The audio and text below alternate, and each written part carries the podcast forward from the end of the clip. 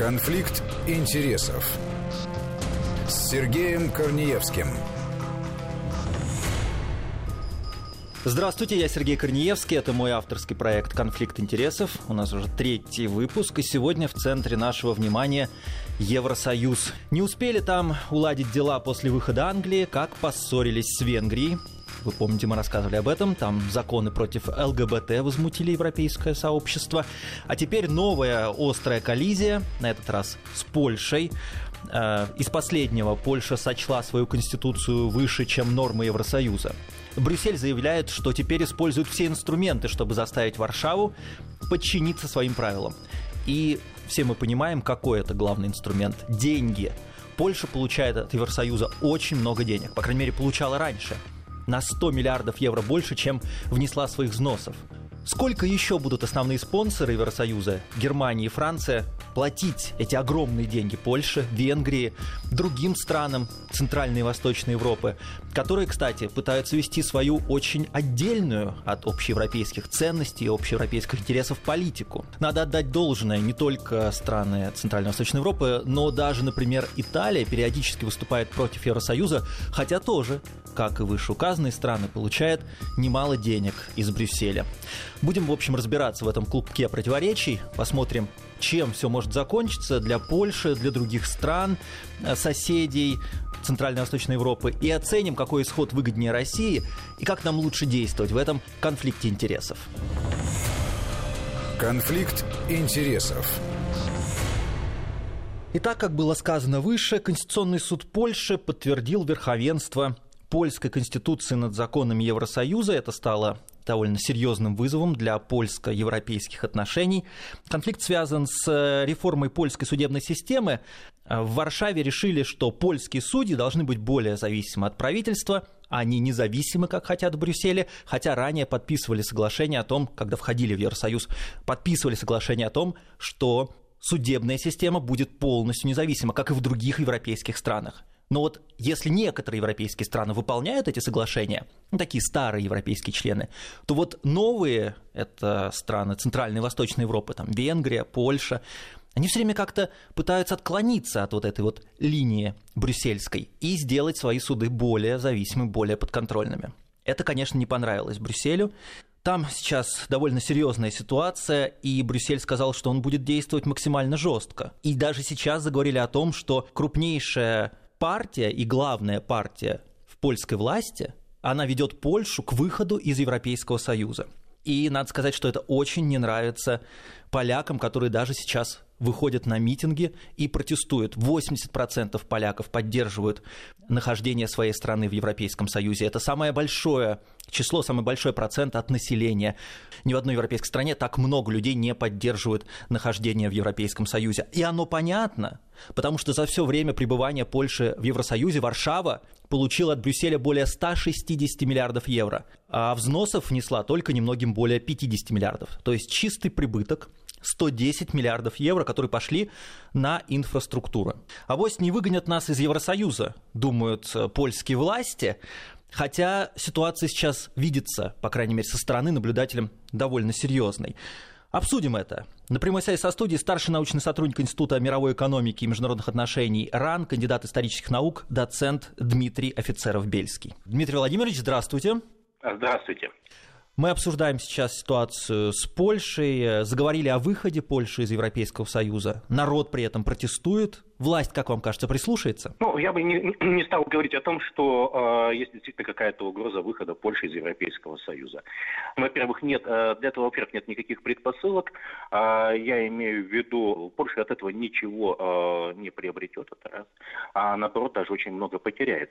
А если мы э, говорим о дотациях, которые идут из э, европейских фондов Польши, э, то э, на ближайшие пять лет это будет э, более 120 миллиардов евро. Это то есть очень-очень приличные суммы, а, которые фактически уже заложены в польский бюджет.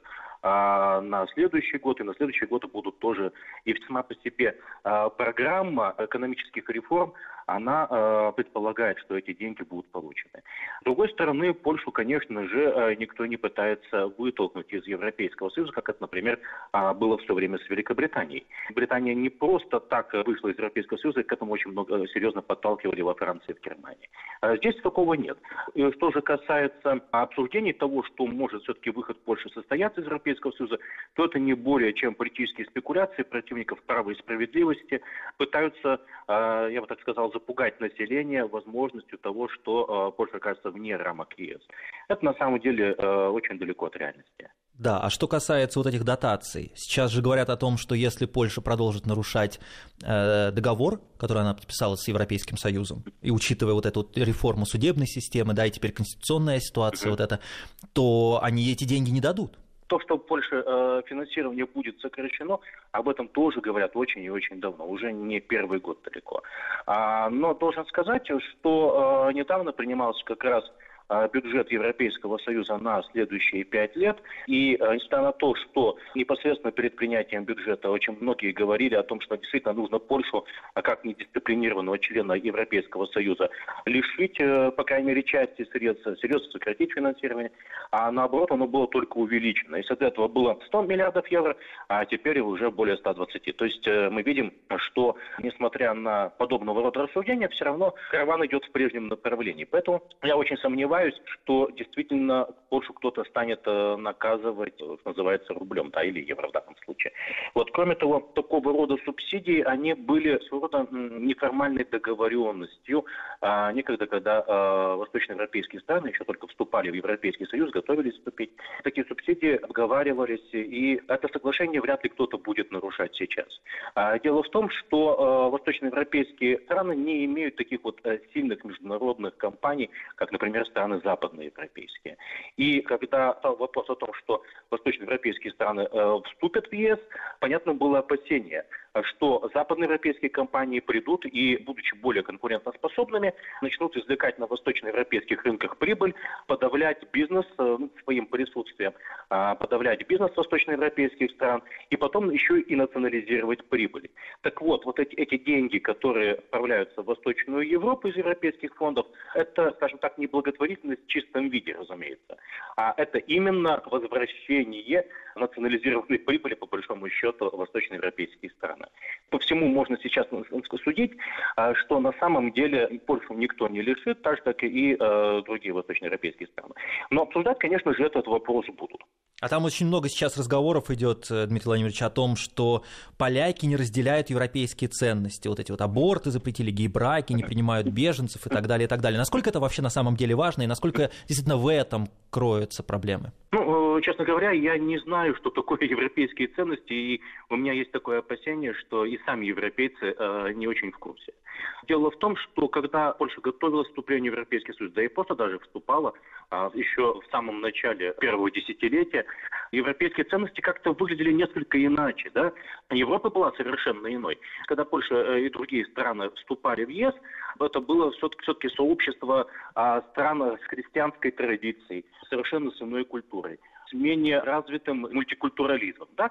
А сейчас же э, мы наблюдаем появление гей-браков, мультикультурализм э, доходит уже до э, некого абсурдизма, да, и э, наоборот, даже я бы сказал, это уже не мультикультурализм, это просто политика принижения и прессинга традиционной европейской культуры.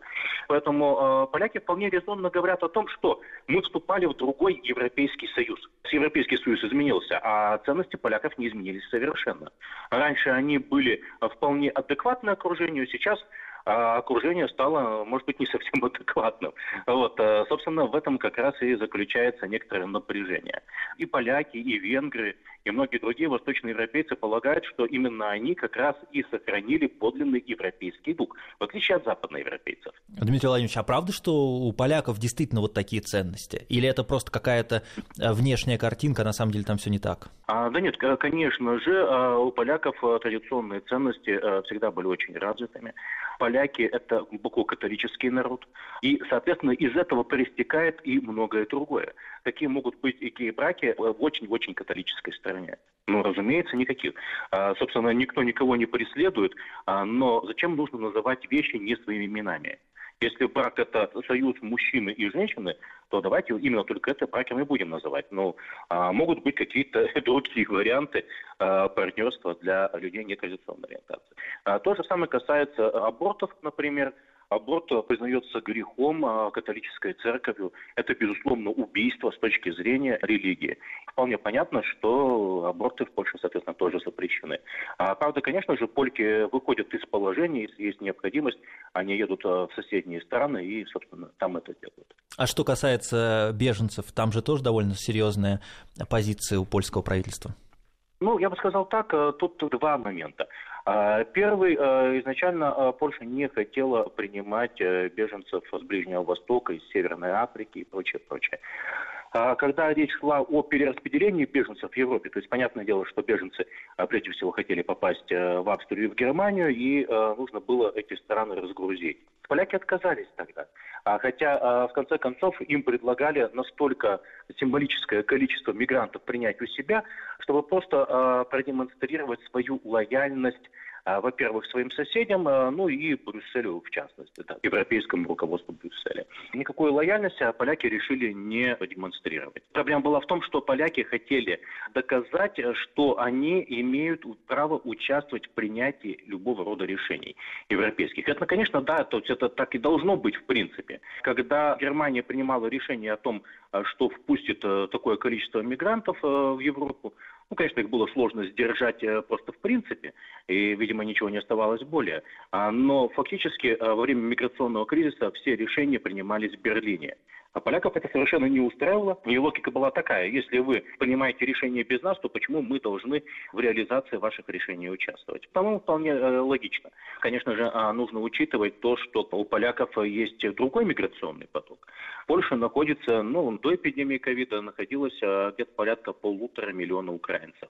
Поэтому у них э, свой миграционный поток и достаточно существенно есть, и польской экономике он приносит большую пользу. А, то есть эти люди приезжают, они э, не живут на пособие, как это принято делать э, среди вот, восточных мигрантов, которые попадают в Европу. Да. А они работают и повышают польский ВВП.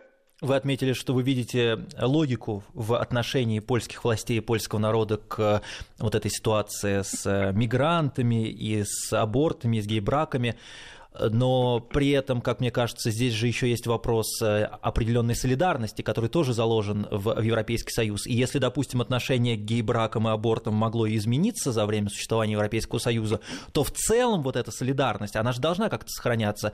И получается, что тут поляки поступают э, так, что они берут все самое лучшее от Европейского Союза, а все, что мне нравится, не берут. Я бы так не сказал. Поляки как раз, э, повторюсь, настаивают на том, что они должны быть полноправными участниками принятия решений. А они э, категорически не согласны с тем, э, что фактически решения принимаются в Берлине и в Париже, в двух столицах, да, все остальные страны должны эти решения принять. Солидарность, она выглядит все-таки несколько иначе. Солидарность э, должна начинаться с того, что солидарно будут приниматься решения. В Польше э, избранная, демократически избранная э, власть. Парламент, правительство, президент. Если мы говорим о европейской бюрократии, кто выбирал Еврокомиссию? И в этом смысле это сражение, с одной стороны, польской демократии, с другой стороны, европейской бюрократии, которая не имеет демократических основ. Можно на это смотреть еще и через такую призму. Старший научный сотрудник Института мировой экономики и международных отношений РАН, кандидат исторических наук, э, доцент Дмитрий Офицеров-Бельский был с нами на связи. И по поводу того, вот мы сейчас затрагивали эту тему, какая Польша католическая страна и как они стараются придерживаться вот в этих вот традиционных ценностей. На YouTube тут недавно вышел фильм польского журналиста Томаша Сикельского только никому не говори. И он рассказывает о сексуальных домогательствах со стороны католических священников и о том, как руководство церкви планомерно и очень системно покрывало подозреваемых. Это документальное кино, в его основу легли диалоги повзрослевших жертв со своими насильниками, записанные именно на скрытую камеру. И что тут важно, за несколько дней фильм собрал более 15 миллионов просмотров, а население Польши всего 38 миллионов человек. Но тут важный момент не в этом, а в том, что за всеми этими разговорами да, о традиционных ценностях и о том, как это важно, ну, как мы видим, скрываются на самом деле совсем не традиционные ценности, а вопросы нахождения Польши в Европейском Союзе, это, конечно, и вот эти вот споры с Брюсселем по поводу того, выходить или нет, Это во многом споры не о ценностях, хотя вот в Польше, пожалуйста, запрещают аборты, отношение к ЛГБТ-сообществу там довольно суровое, традиционное, да. Мы видим это, мы думаем, вот они пытаются защитить свои ценности, свою самобытность, но нет. На самом деле это вопрос денег, это вопрос торга, который Варшава ведет с Брюсселем. Об этом мы будем говорить во второй части программы, а пока сделаем небольшую паузу на новости. Конфликт интересов.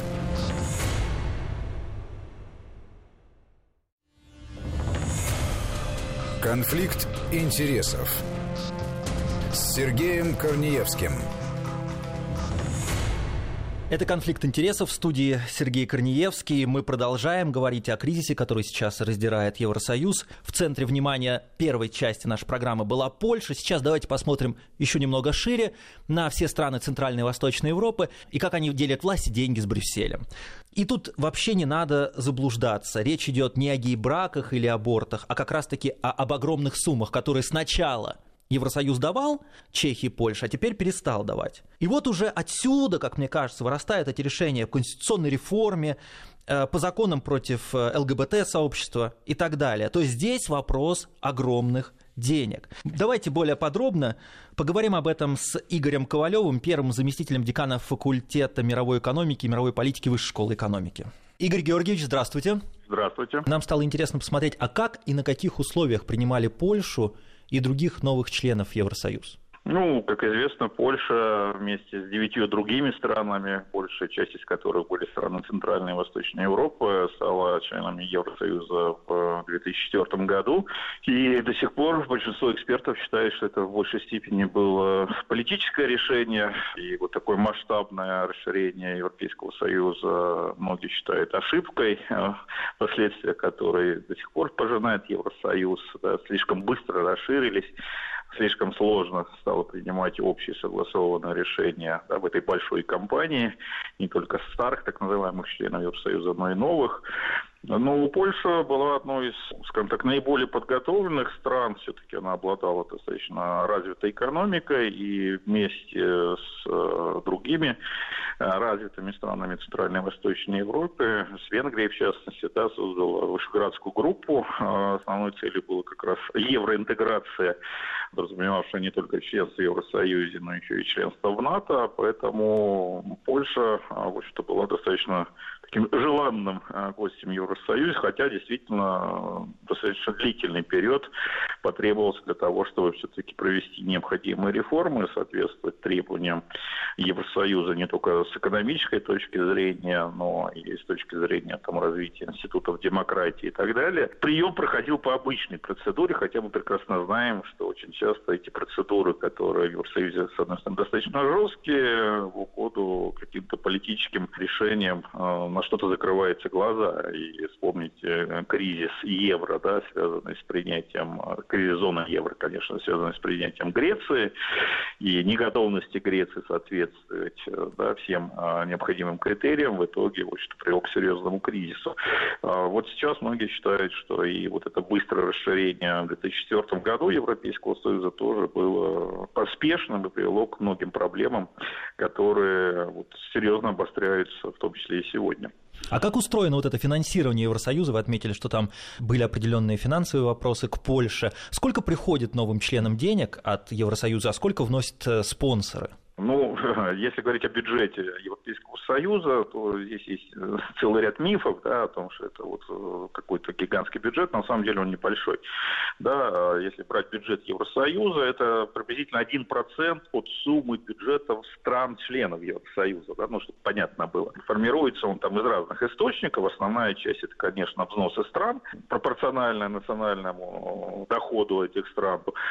И понятно, что основной, конечно, финансирование финансист современного Евросоюза – это Германия, у которой самый большой ВВП, а остальные платят соразмерно.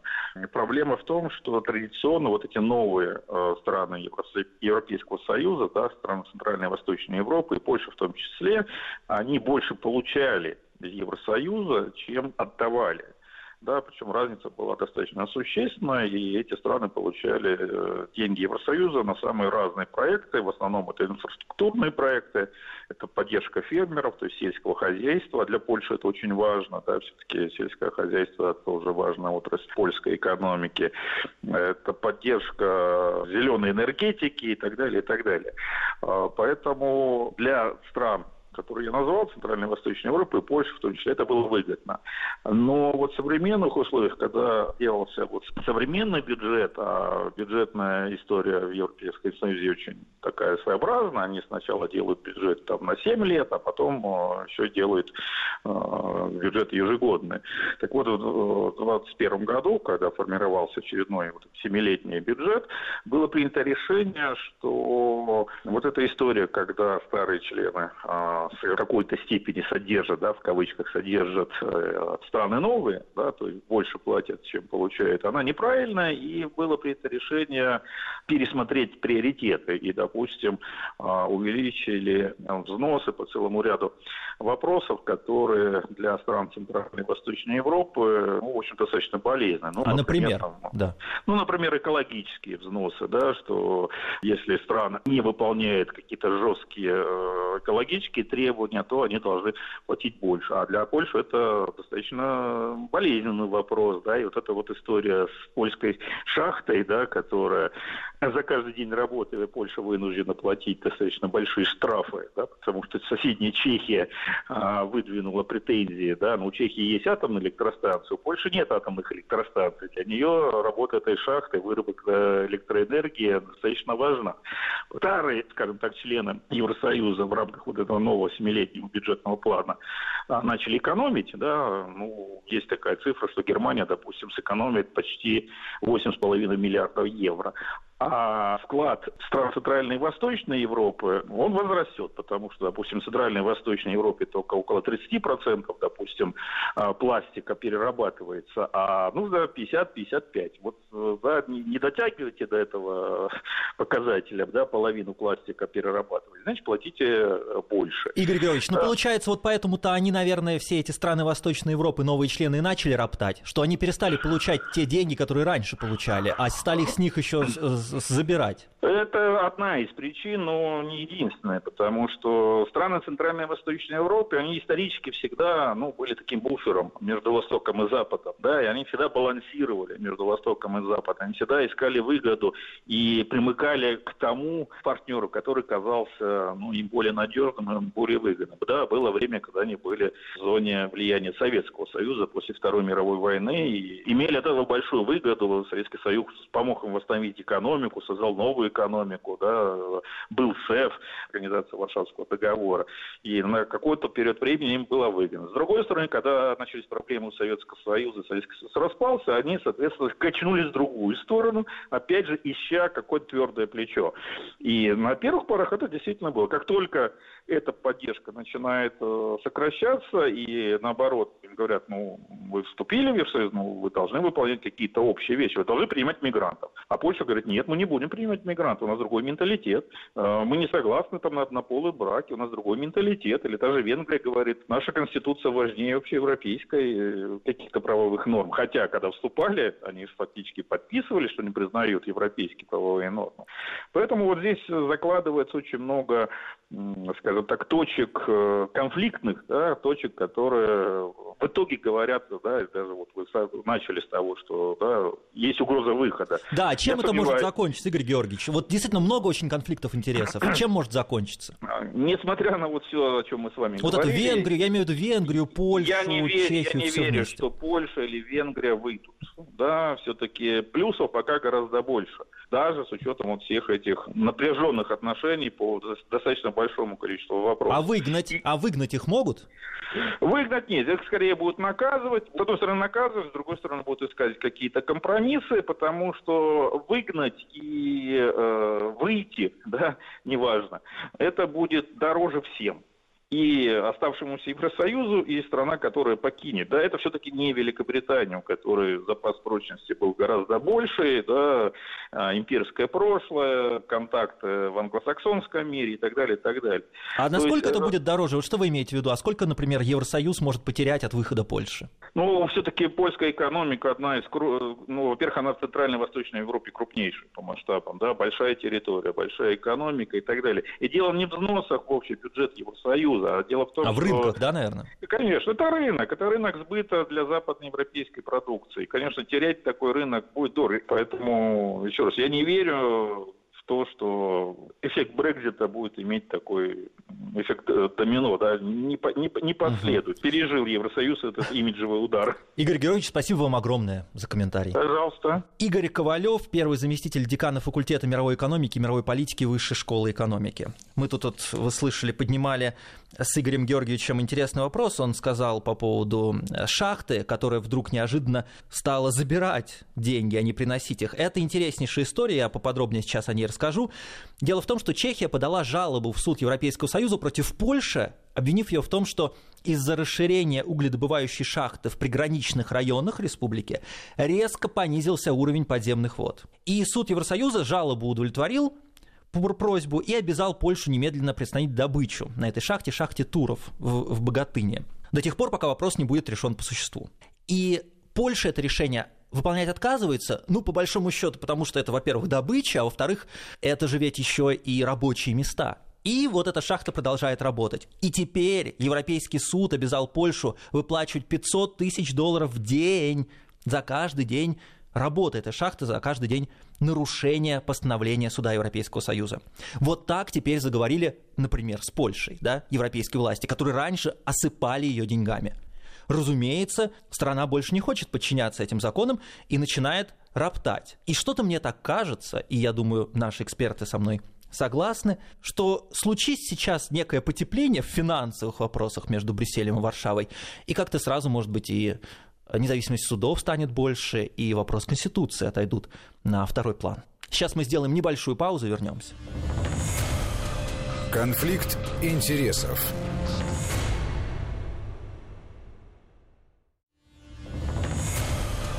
Конфликт интересов с Сергеем Корнеевским. Это «Конфликт интересов» в студии Сергей Корнеевский. Мы продолжаем говорить о кризисе, который сейчас раздирает Евросоюз. По большому счету, страны Центральной и Восточной Европы – это очень неудобные члены Евросоюза. Они очень мешают какой-то консолидированной политике. Потому что со старыми членами Евросоюза там более-менее все понятно. Они стараются находиться в какой-то общей повестке и в отношениях с Россией, и в отношениях с Соединенными Штатами, в отношениях с Китаем. Да, там есть определенные противоречия, но в целом они стараются держаться как-то вместе. А вот э, страны Центральной и Восточной Европы выходят совершенно за пределы общей линии. И вот это все, как мне кажется, довольно сильно подрывает геополитическое влияние Евросоюза. Давайте обсудим эту тему подробнее. У нас на связи со студией генеральный директор и член Президиума Российского совета по международным делам Андрей Картунов. Андрей Вадимович, здравствуйте. Здравствуйте.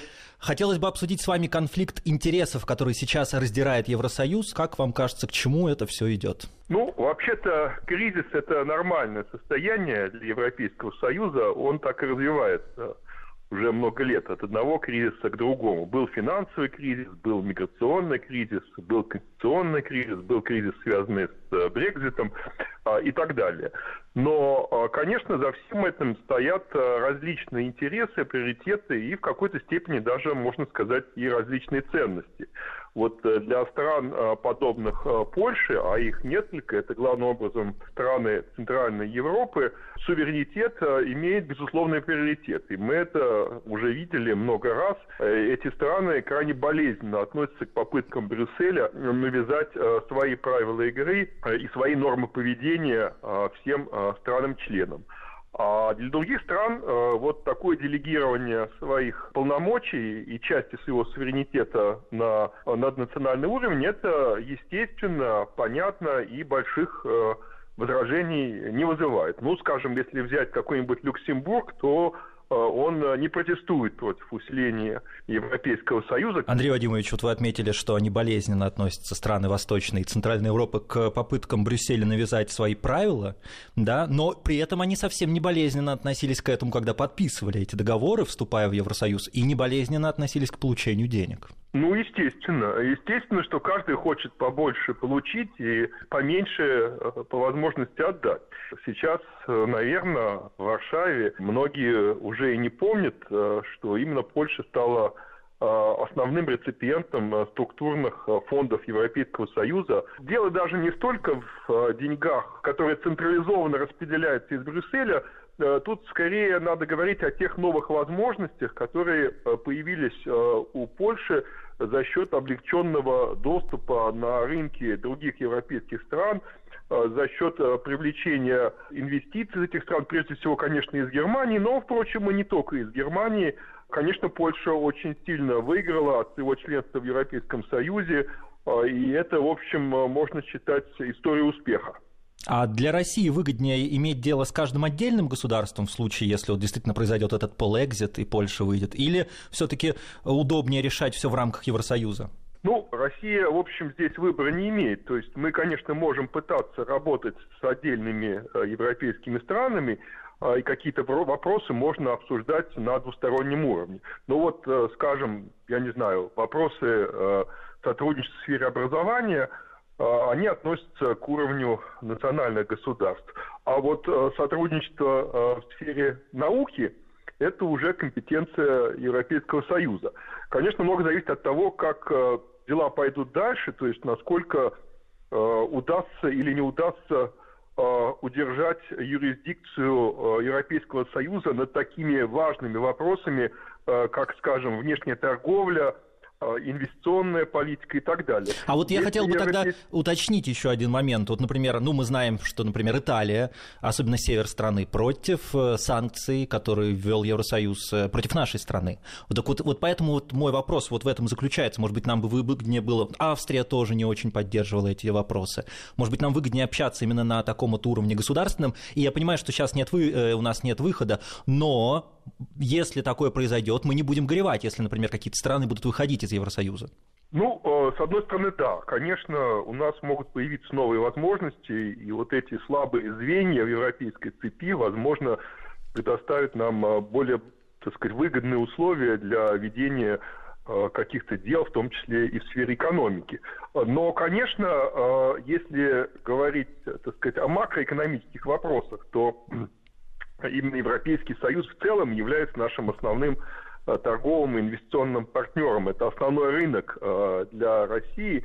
Э, и, конечно, слабый Европейский Союз, ну, он имеет для России тоже, будет иметь определенные издержки. Кроме того, если мы действительно выступаем за такой глобальный полицентризм, за многополярный мир – а, то в таком мире должен существовать скорее сильный Евросоюз, поскольку только сильный Евросоюз может противостоять в том числе и Соединенным Штатам и отстаивать свою стратегическую автономию. А вот в связи с этим вопрос. Сильный Евросоюз, но вы упомянули слабые звенья европейской цепи. И это ведь не только страны Восточной и Центральной Европы, но, например, это может быть также и Португалия. И что я имею в виду? Именно вопросы взаимодействия с Китаем. Насколько я слышал, или Греция, например. Китай же входит в инфраструктурные проекты этих стран, дает им кредиты и таким образом может влиять на политику. А в Европе э, действует право вето и любая из этих стран может все что угодно заблокировать. Таким образом, насколько вот такая структура и такое устройство Евросоюза вообще может э, способствовать сильной геополитической роли?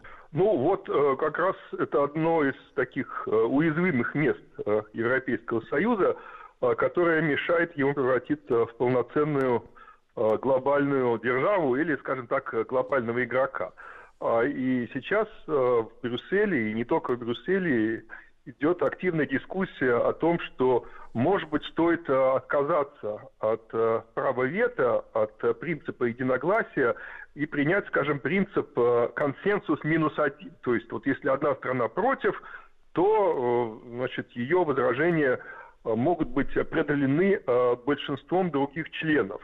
Но пока что это только разговоры, пока что это только, э, так сказать, такие предложения, э, которые э, в практическую повестку дня Евросоюза не вошли. Но в Европе, конечно, понимают, что вот этот принцип консенсуса при всей его внешней привлекательности имеет и значительные издержки для принятия конкретных решений. Потому что получается так, что по большинству очень важных вопросов, ну, например, там вопрос отношений с Венесуэлой или вопрос отношений с Израилем, и, как вы справедливо отметили, по многим вопросам отношения с Китаем – Э, консенсуса добиться э, не удается, и поэтому европейской политики как таковой в общем не складывается. Вы сказали про конкуренцию с Соединенными Штатами. Соединенные Штаты ведь тоже своего рода альянс государств, но гораздо более такой мощный, центричный, сплоченный. Есть ли шанс у Евросоюза стать или хотя бы приблизиться к такому состоянию? Ну, вы знаете, во-первых, в некоторых отношениях э, Соединенные Штаты не очень тоже монолитные Э, страна. Вот, скажем, если посмотреть на э, то, как различные штаты в Соединенных Штатах Америки реагировали на пандемию коронавируса, то там разброс стратегий даже шире, чем в Европейском Союзе.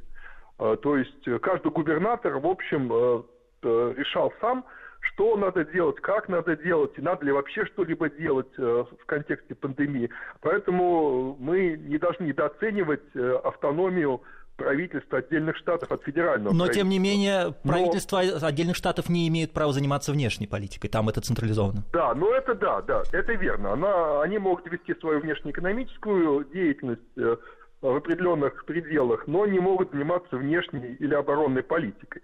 Я думаю, что все-таки вот такого уровня э, централизации в Европе не произойдет.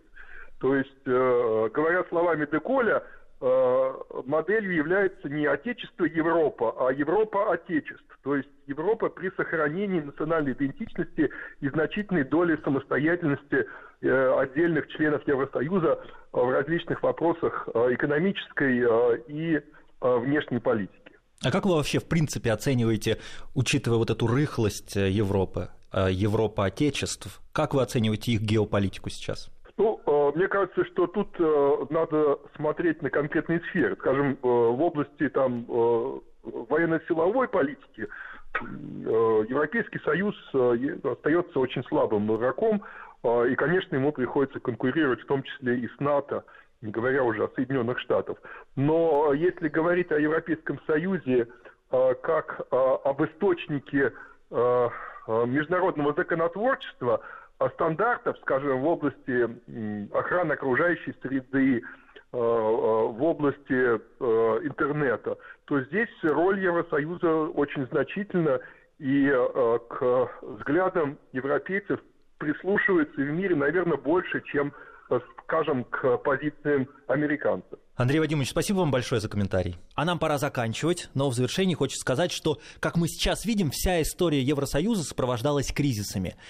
И многие из них были заложены изначально. Еще в 1992 году, когда они там составляли Маастрихтское соглашение, уже там были заложены вот эти моменты, когда пытаются всех под одну гребенку, когда пытаются создать экономическое, монетарное пространство из очень разноуровневых экономик, когда пытаются они навязать э, общие идеологические ценности. Кооперация в сферах правосудия и внутренней политики также создавала проблемы.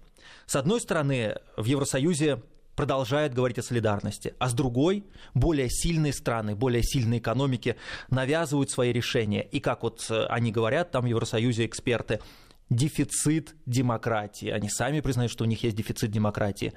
Получается, что Евросоюз – это практически государство, да, общее, но при этом управляется элитами, которые никто не выбирает. То есть народ обделен в возможности влиять на решение. Это с одной стороны. С другой стороны, мы видим, и я думаю, это будет продолжаться, то, как разные страны Евросоюза пытаются бороться и за влияние, и за свой суверенитет, и за денежные потоки, и за рынки сбыта. Как, то есть мы видим здесь огромное количество конфликтов интересов. И Россия, как мне кажется, сможет к своей выгоде маневрировать среди этих конфликтов интересов и достигать своих целей. Это был конфликт интересов. Я Сергей Корнеевский. До встречи через неделю. Конфликт интересов.